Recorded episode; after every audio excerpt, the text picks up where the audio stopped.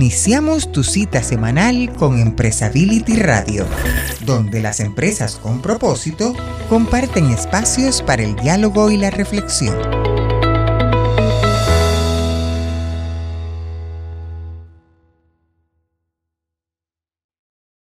¿Qué tal amigos? ¿Cómo están? Bienvenidos a una emisión más de Empresability Radio. Tengo el gusto de estar acompañado en esta cabina virtual por mi amigo, colega y compañero Jaime Santibáñez. ¿Cómo estás, Jaime? Hola, Felipe, muy contento de estar contigo y con nuestra audiencia y además de compartir una historia tan interesante y fructífera como la que vamos a conocer el día de hoy. Sí, muy bien, que tiene que ver con este, con este movimiento que hemos estado dándole seguimiento muy, muy puntual a lo largo de diferentes emisiones de Empresability Radio, que es el movimiento STEM, ¿no? El, el fomento de las ciencias en los jóvenes, particularmente en las mujeres, y hoy con una vertiente muy interesante que, este, que se enfoca también hacia el trabajo de los maestros, ¿no? La promoción de, de la, del movimiento, del movimiento y de la, y del incentivar a los jóvenes a través de, de la docencia. Así es, así es, Felipe. De hecho, tenemos una docente aquí que es una docente muy singular. Es la primera docente mexicana finalista del Global Teacher Prize de Barkey Foundation y, que es como el premio Nobel de la educación. Para que nos demos una idea, equivale al premio Nobel de la educación. Ella llegó ahí gracias al National Teacher Prize México de nuestros amigos del movimiento STEM. ¿Cómo ves? Eh, o sea que Diana Bracho vale la pena tenerla el día de hoy con nosotros. Es la Premio Nobel de la Educación.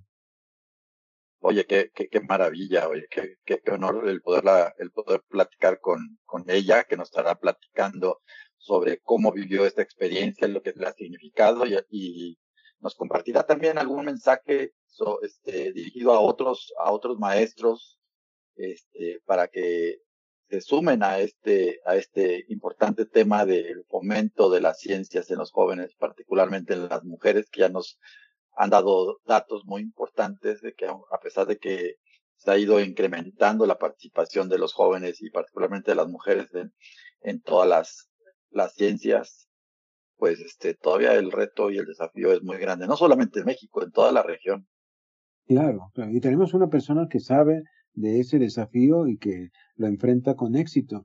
Pero no todo ha sido grato. Decía, eh, debo compartir contigo y con todos que ella, por ejemplo, reprobó el primer examen de obtención de grado para su doctorado, pero no se quedó ahí, siguió, persistió. No dice ella misma, no se trató de un fracaso, sino de un aprendizaje, porque así es Diana. Van a ver nuestros amigos a Diana Rubio, eh, una historia inspiradora y que nos va a enseñar mucho. Sí, totalmente de acuerdo, Jaime. Finalmente el mundo se hace de las experiencias resilientes y no del que nunca falla, ¿no?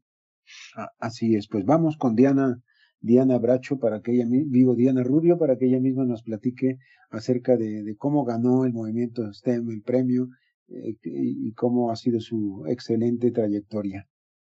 Pues los invitamos a acompañarnos en esta, en este programa. Vamos, vamos regresamos después de un corte, Jaime. Claro que sí, seguimos con Diana. Empresability Radio. Hola amigos, pues aquí estamos muy contentos el día de hoy y sobre todo porque es un día, pues yo diría que es un día muy fresco, muy agradable, pero además de eso importante porque tenemos a Diana Rubio con nosotros. Algunos dirán, bueno, ¿quién es Diana Rubio? Pues es cada vez más conocida porque ella es parte del Top Ten Global y eso es algo muy importante, pero primero que nada, bienvenida Diana por estar aquí con nosotros en este podcast. Nos da mucho gusto tenerte el día de hoy. Hola, ¿qué tal Jaime? Muchísimas gracias eh, por el espacio y nada, aquí ya muy contenta y entusiasmada de la entrevista. Pero compártenos por qué tan contenta, Diana. Efectivamente, desde un poquito antes de entrar te vimos muy sonriente, feliz.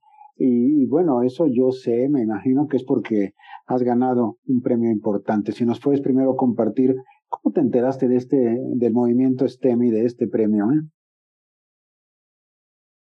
Sí, mira, pues me siento muy feliz porque antes que nada creo que el espacio de los docentes, el espacio de la educación siempre para mí ha sido muy importante en dar voz a esta parte formativa de, los jóvenes, eh, orientar los, esfuerzos a, lo mejor de nuestra sociedad que pueda acompañar a los jóvenes, siempre me va a tener muy entusiasmada.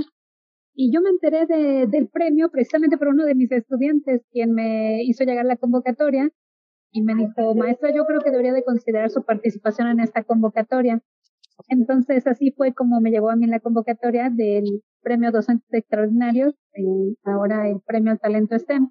Y de alguna manera, como maestra de SBEC 118, como responsable del Club de Ciencias, mi estudiante me volvió a ver y me dice, maestra, ¿ya aplicó? Y yo, no, todavía no. Y en este lapso de tiempo, dos de mis colegas también me dijeron, oye Diana, yo creo que deberías de considerar tu aplicación en esta, en esta convocatoria. Entonces yo desde antes ya seguía Movimiento STEM en todas sus redes sociales. Entonces dije, bueno, voy a valorarlo, leí la convocatoria, apliqué y pues bueno, afortunadamente gané en la primera edición de, del Talento STEM como docente, eh, como docente extraordinaria en el 2020 y pues nada, así, así fue como llegué al, premio nacional y a partir de ahí también Movimiento STEM ha sido mi impulsor importante para que yo pudiera aplicar en la eh, etapa internacional en el Global Teacher Prize, del que, eh, como ya lo señalabas, eh, fue nominada dentro del top 10 en el 2021. Así, así, así, nada más, muy rápidamente, ¿qué es Movimiento STEM para nuestros amigos que nos están escuchando? Bueno, sabemos qué es y todo, pero nunca faltará alguien que nos diga en función de un movimiento qué es, de dónde surgió. ¿Qué es Movimiento STEM? Dinos así mm, abiertamente, rápidamente, brevemente. ¿Cómo es que se ha organizado este movimiento? ¿Tú sabes? Sí, claro, Movimiento STEM es una iniciativa sin fines de lucro que tiene la intención precisamente de incidir sobre la cultura STEM en docentes, estudiantes, en el público en general, también en el sector industrial, en el sector productivo, para precisamente eh, incidir en las trayectorias de los estudiantes, fortalecer vocaciones, cerrar la brecha de género, incidir en la fuerza laboral y democratizar el acceso a las tecnologías emergentes para generar talento, talento STEM. Qué bárbara, Diana, pues te la sabes de memoria, ¿verdad? Yo, yo que te estoy viendo, veo que no estás leyendo, pero hasta pareciera, porque te, conoces perfectamente bien que hace movimiento, y es así que entonces te enteraste de esto, un alumno te dijo, postúlese, y tú pues empezaste a pensarlo, y total que te postulaste. ¿Y cómo te fue después? Cuéntanos, compártenos cómo cambió tu vida a partir de haber ganado y de ser parte del top ten global.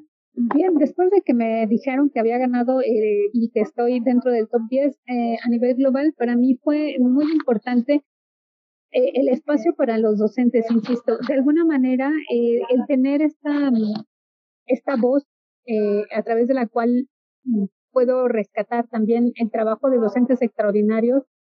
en esta ocasión participamos algunos, yo gané, pero sin duda hay muchos docentes extraordinarios en todos los contextos de México que de alguna manera eh, inciden en mejorar la calidad educativa. Entonces, ha cambiado de una manera eh, muy positiva en lo personal. Es un logro muy interesante, me tiene muy feliz, me tiene muy contenta, pero en el, en el trayecto eh, profesional ha sido muy relevante porque eh, se genera una, una red de colaboración, una comunidad STEM con quien compartimos no solamente eh, en el mismo nivel, sino en otros niveles, de, con otras áreas. Conocemos nuevos contextos y realidades y cómo enfrentan las, las adversidades para poder desarrollar el talento que requiere México. Entonces, no, no, estaba yo pensando en tu caso, Diana, y digo, qué padre que gana uno, qué emoción, muchas cosas, pero también significa compromiso. O sea que ahora Diana Rubio está comprometida por siempre para estar siempre en el nivel que ganaste, ¿verdad? Así es, pero además comprometida también con quienes impulsan esta iniciativa. Creo que es una iniciativa que visibiliza la labor de los docentes. El movimiento STEM y el apoyo de Fomento Social City Banamex ha sido muy importante para darle voz a muchos docentes, no solamente a mí, y, y, que de esa manera la voz de docentes mexicanos que estamos haciendo y transformando la realidad también pueda ser escuchada en otros espacios. Afortunadamente también después de esta colaboración he podido participar de proyectos a nivel Latinoamérica y a nivel global. Entonces, eso también me brinda a mí una perspectiva diferente que compartir con mis colegas, con mis compañeros y con mis alumnos. Entonces, por supuesto, es, es un compromiso que, que ya, eh, que ya teníamos y que además estos eh, estos premios son el reflejo, eh, tal vez yo lo, yo lo, mm, yo lo recibo, pero son el reflejo de que la sociedad y la comunidad está cambiando. No es un premio que haya logrado sola, es un premio que he logrado con eh, mis estudiantes, el apoyo de las familias, las personas que confían en mí. Y, y de alguna manera también en, en estas iniciativas, insisto, que, que, le dan voz al docente y está tratando de revalorar el, el labor de, de, de, los docentes y también, ¿por qué no decirlo? Mostrar lo que hacemos y que hacemos bien, ¿no? Mm, claro, claro, pero a ver, dinos una cosa, Diana, porque a mí siempre me ha intrigado lo personal, ¿no? Diana, ¿dónde estaba cuando se enteró que ganó? ¿Cuál fue tu reacción? ¿Te esperabas ganar, sinceramente? Compártenos un poquito de esa Diana que, que un buen día de repente ganó y, cambió su, su vida, ¿no? Sí, mira, eh, cuando a mí me iban diciendo que había pasado eh, las etapas en el, en el Premio Nacional, yo me sentía muy feliz, muy contenta. Eh, cuando me dijeron que era finalista de mi estado, yo dije, ya lo logré. Pero cuando me dijeron, pasaste a la, al, top 10 nacional, yo dije, wow, esto sí está súper increíble. Pero cuando Graciela Rojas, presidenta del movimiento STEM, me dice que gané el premio, la verdad es que no lo imaginaba. Y eso es algo bien importante que, que rescatar, Jaime. Muchas veces creemos que lo que hacemos no es suficiente. A veces hacemos cosas extraordinarias que se vuelven ordinarias todos los días Todas ellas valen la pena. Es importante que todos los docentes, hay muchos docentes, insisto, haciendo cosas maravillosas y extraordinarias, que sepan que pueden aplicar a las convocatorias, que sepan que están transformando su realidad, su comunidad, a sus estudiantes y que ya eso los hace extraordinarios. Yo invito a todos a que, a que apliquen, a que no duden de que las acciones que están eh, desarrollando, las colaboraciones, los proyectos que tienen, están resolviendo los problemas de aprendizaje de sus estudiantes y están incidiendo en la comunidad, por supuesto que son de impacto. Entonces ahí estaba, estaba con mi papá, quien también se, se quedó sorprendido, por supuesto, y después de eso, pues ya nos dimos un abrazo y, y vino después la etapa global en la que eh, yo me sentía, como lo mencionabas, comprometida, que bueno, si ya tengo yo el reconocimiento nacional, lo interesante será eh, aplicar al, al, al, internet. Sí, claro. Oye, yo si hubiera sido tú, le hubiera hablado al estudiante que te dijo que te recomendó postularte y le hubiera agradecido y te, hubieras, te has de haber acordado de él seguramente en esos momentos. Elisa, a Elisa y Gustavo, yo dije, wow, ya, ya, ya estoy dentro, ¿no? Y, y además, este, con ese orgullo de ser mexicana. Claro, Pero cuando cuando me dicen que estoy dentro del top 10 y que por primera vez México estaba dentro del top 10, bueno, no sabes, una, una felicidad inmensa, el compromiso mayor y, y pues esta, esta sensación de, de felicidad profunda de, de representar a México, ¿no? De, qué padre, porque además nos la está reflejando, Diana, y eso es muy, muy padre. Y hablando de estudiantes y de este chico que te dijo, ¿qué piensas de esto de que ahora también se reconoce a los estudiantes en la nueva categoría del concurso. Es, es una iniciativa maravillosa también porque, insisto, esto es el, el, reflejo, el hecho de que, de, de, que yo haya obtenido ese premio es el reflejo de el esfuerzo de muchos de mis estudiantes que están haciendo cosas extraordinarias. Eh, este estudiante en particular tuvo eh, la, la, ocasión de estar conmigo en el Club de Ciencias, eh, que ya tengo 11 años con él más o menos, y participó a nivel internacional. El hecho de que participen a nivel internacional les da una perspectiva diferente, pero además también los empodera y los hace líderes. Y entonces regresan con una perspectiva diferente, una perspectiva diferente tratando de incidir en sus comunidades. Así es de que mm, no solamente Pablo, que fue quien me pasó la convocatoria, sino otros de mis alumnos egresados también, chicas egresadas también, que tratan de incidir en su comunidad, que tratan de eh, resolver problemas eh, locales, pero de impacto global, es muy importante que, que se les reconozca también porque los jóvenes tienen que saber también que hay muchos jóvenes haciendo cosas extraordinarias que no hay que esperar a terminar la universidad, no hay que esperar a trabajar, no hay que esperar a tener un posgrado. Las ideas son ideas y se construyen a través de objetivos claros y transforman. Y si empoderamos a los jóvenes en etapas tempranas y les damos este espacio, este ecosistema que se requiere para que ellos también puedan ser líderes, líderes, pues se replica el resultado, ¿no? Muy padre, Diana. Pues inclusive es padre también porque nos está recordando de alguna manera que en el proceso del aprendizaje y la enseñanza siempre hay varias partes, ¿no? Una es el maestro y otra es el estudiante y trabajan juntos, es una aventura común, no es el maestro por una avenida y el estudiante por otra, y eso se muestra mucho en tu caso. Un estudiante que te inspiró, tú que te le hiciste caso, hiciste tu, tu, tu concurso, ganaste, y ahora te va a tocar ver a los otros estudiantes participando, pero bueno, Diana, ¿te parece que vayamos a un muy breve corte? Porque tengo un par de preguntas más, pero quisiera este, eh, platicar antes contigo un detallito y nos vamos al corte mientras. ¿Te parece bien? Seguro. Pues aquí seguimos, Diana, platicando. Eh, qué, qué a gusto estoy contigo y estamos seguramente todos los que te están escuchando, viendo, te felicitamos. Y además tenemos un par de cosas que quisiera yo reflexionar contigo, ¿te parece bien? Una de ellas es Tú ganaste el premio en el 2020, tengo entendido, era plena época de pandemia, o sea que, híjole, además de haber ganado, haber ganado en esas circunstancias es doble, doble mérito. Eh, bueno, ya acabó la pandemia, bueno, ya nos dijeron, ¿no? Que ya va a ser oficialmente eliminada, eh, superada. ¿Y ahora qué vas a hacer, eh, ya Diana, en, este escenario? ¿Qué vas a hacer respecto de tu premio, respecto de la, lo que ganaste, la materia de lo que de lo que ganaste y, qué, qué planes hay en tu vida. Si yo le dijera a Diana Rubio que está en su lista de prioridades, digo, no nos digas todas, Diana, porque probablemente aquí nos echamos una narración enorme, pero lo más importante, ¿qué, ¿cuáles son tus próximos retos? Yo creo que el principal reto para mí eh, y que está, digamos, implícito en mis actividades, en las actividades de, de mi día a día, número uno, es eh, desarrollar vocaciones científicas, que todos sepan que un científico puede tener cualquier origen, no importan las adversidades, las competencias científicas básicas las puede desarrollar cualquier persona, cualquier joven, niño de cualquier nivel educativo.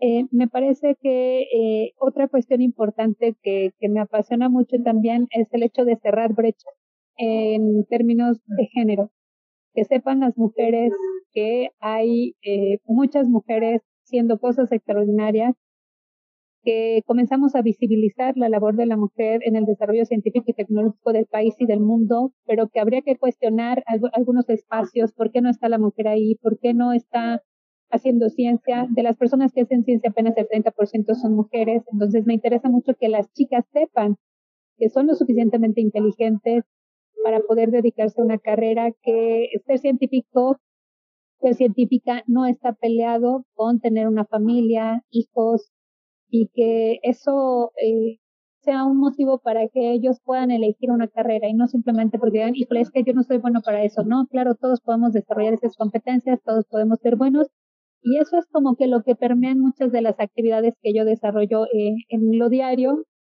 capacitación a docentes, participación en foros a nivel internacional, eh, ahora mismo apoyando con la creación de espacios de, discusión y de diálogo precisamente para la enseñanza de las ciencias. Eh, me empeño mucho también en crear clubes de ciencias, en asesorar a los estudiantes, en que ellos sigan participando en ferias a nivel internacional. Hay dos colectivos que, en los que yo apoyo mucho, que es el de Mujeres STEAM de GETI y el colectivo Cienco también, que uno es de estudiantes y docentes con la intención precisamente de empoderar a las maestras de estas áreas para que inspiren a más chicas y que sepan que los sueños se pueden hacer realidad. Oh, qué bárbara, Diana, pues tienes una agenda bastante grande. Qué bueno que estás joven porque tienes mucho que hacer todavía, muchísimo. Así que qué, qué gusto que nos compartas estas prioridades, promover a la ciencia, eh, como un, objeto importantísimo de formación en las, en las escuelas, en la vida diaria. el hecho de la mujer, la inclusión de la mujer en esto, esa cifra que dijiste, ¿la, puedes repetir? ¿Qué porcentaje de, mujeres son las que se, se interesan en, en, la carrera de ciencias? Sí, claro, en las carreras científicas a nivel global, solamente el 30% de las personas que hacen ciencias son mujeres, pero no, no solamente es un tema de número, es un tema de perspectiva. Necesitamos la perspectiva de la mujer para las soluciones de los problemas que tenemos. Entonces, por otra parte, también se ha visto que los, eh, los equipos son más productivos cuando son diversos. Hay muchas razones por las cuales incluir a la mujer dentro de la ciencia. Considerando que hay una brecha asociada a los estereotipos. Se cree que la mujer no es lo suficientemente inteligente, que además tiene que dedicarse a ciertas cosas, que esas actividades no son para mujer. Entonces, no, tenemos que derribar, derribar esos mitos, esos estereotipos. El talento no tiene género, las carreras no tienen género y los sueños tampoco tienen género. Ah, qué bárbara, Diana, pues excelente todo lo que, lo que nos estás comentando. Yo creo que este podcast está como para escucharse varias veces, de sacar o entrelazar algunas de las frases que tú has mencionado. Hubo una que me particularmente me llamó mucho la atención, dices tú, y fue muy al principio del podcast que nos mencionaste hacer cosas extraordinarias que luego se vuelvan ordinarias. Y mira, yo creo que en, el, en la vida del docente eso es fundamental para sus, para sus educados, para sus alumnos provocar en ellos el sentimiento de que hagan cosas extraordinarias que después se vuelvan ordinarias, ¿no? Híjole, me, me, emocionó y lo quise compartir con todos porque creo que eso es un mensaje y además universal. Bueno, por lo pronto, Empresability, como tú sabes, saca este podcast a nivel de Latinoamérica, España, eh, Iberoamérica y, ese mensaje vale en todos lados, en todas partes, ¿no? Es importante. Qué bien que, que nos has platicado esto.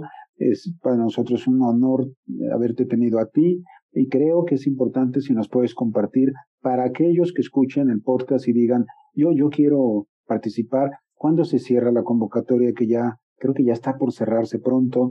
Eh, ¿Qué es lo que deben hacer para postularse? ¿Algún secreto que tengas por ahí que nos quieras confesar y digas, miren, esto es importante, háganlo? ¿Qué nos sí, claro, claro, mira, eh, comentarles que pueden seguir en redes sociales a Movimiento City Banamex. La encuentran en todas las redes sociales. Perdona, Movimiento STEM. Pueden seguir a Movimiento STEM, donde están todas las convocatorias. La convocatoria de eh, talento STEM, tanto para estudiantes como para docentes, cierra en noviembre. Es muy importante considerar que es una convocatoria gratuita. Es una convocatoria que se hace a través de una plataforma. Es una convocatoria en la que todos eh, los docentes de cualquier nivel educativo de educación básica pueden participar, no importa si es escuela pública o privada, aunque tengan 10 horas de eh, atención a los estudiantes en, clases frente a grupo.